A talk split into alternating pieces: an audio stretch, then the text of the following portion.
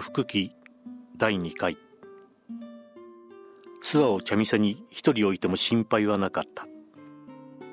山に生まれた鬼子であるから岩根を踏み外したり滝壺へ吸い込まれたりする気遣いがないのであった。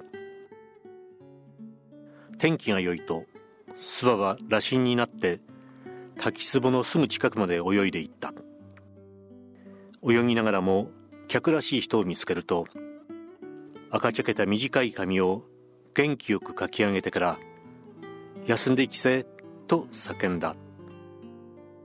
雨の日には茶店の隅でむしろをかぶって昼寝をした。茶店の上には菓子の大木が茂った枝を差し伸べていていい雨よけになった。つまりそれまでの諏訪は堂々と落ちる滝を眺めてはこんなにたくさん水が落ちてはいつかきっとなくなってしまうに違いないと期待したり滝の形はどうしてこういつも同じなのだろうといぶかしがったりしていたものであった。それがこの頃になって少し思案深くなったのである。滝の形は決して同じでないということを見つけた。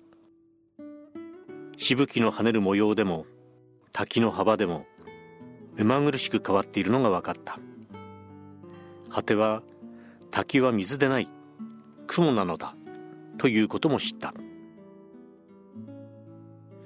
滝口から落ちると白くもくもく膨れ上がる塩梅からでもそれと察しられた。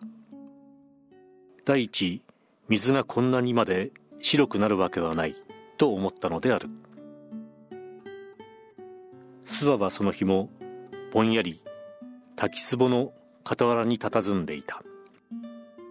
曇った日で秋風がかなり痛く諏訪の赤い方を吹きさらしているのだ。昔のことを思い出していたのである。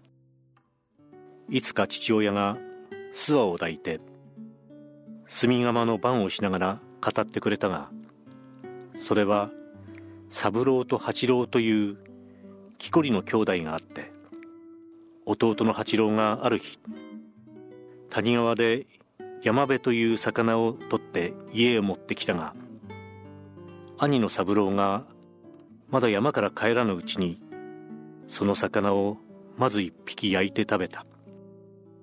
食ってみると美味しかった。二匹三匹と食べてもやめられないでとうとうみんな食ってしまった。そうすると喉が渇いて渇いてたまらなくなった。井戸の水をすっかり飲んでしまって村外れの川端へ走って行ってまた水を飲んだ。飲んでるうちに体中へブツブツと鱗が吹き出た。三郎が後から駆けつけた時には八郎は恐ろしい大蛇になって川を泳いでいた。八郎やと呼ぶと川の中から大蛇が涙をこぼして「三郎や」と答えた。兄は包みの上から弟は川の中から「八郎や」「三郎や」と泣き泣き呼び合ったけれどどうすることもできなかったのである。諏訪がこの物語を聞いた時には哀れで哀れで父親の墨の粉だらけの指を小さな口に押し込んで泣いた。諏訪は追憶から覚めて不審げに目をパチパチさせた。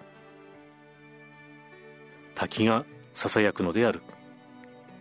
八郎や三郎や八郎や父親が絶壁の赤いツタの葉をかき分けながら出てきた。諏訪なんぼ売れた？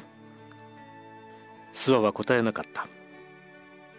しぶきに濡れてキラキラ光っている鼻先を強くこすった。父親は黙って店を片付けた。住小屋までの山頂ほどの山道を諏訪と父親は熊笹を踏み分けつつ歩いた。もう店しまうべ。父親は手かごを右手から左手へ持ち替えた。ラムネの瓶がカラカラなった。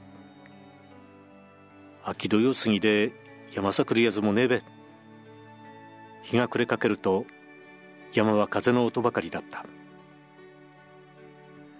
奈良やもみの枯葉が折々みぞれのように二人の体へ降りかかった。音諏訪は父親の後ろ陰から声をかけたおめえ何しに生きてるば?父親は大きい肩をギクッとすぼめた。諏訪の厳しい顔をしげしげ見てからつぶやいたわからねえじゃ諏訪は手にしていたすすきの葉を噛み裂きながら言った。くたばった方がいいんだに。父親は平手を上げた。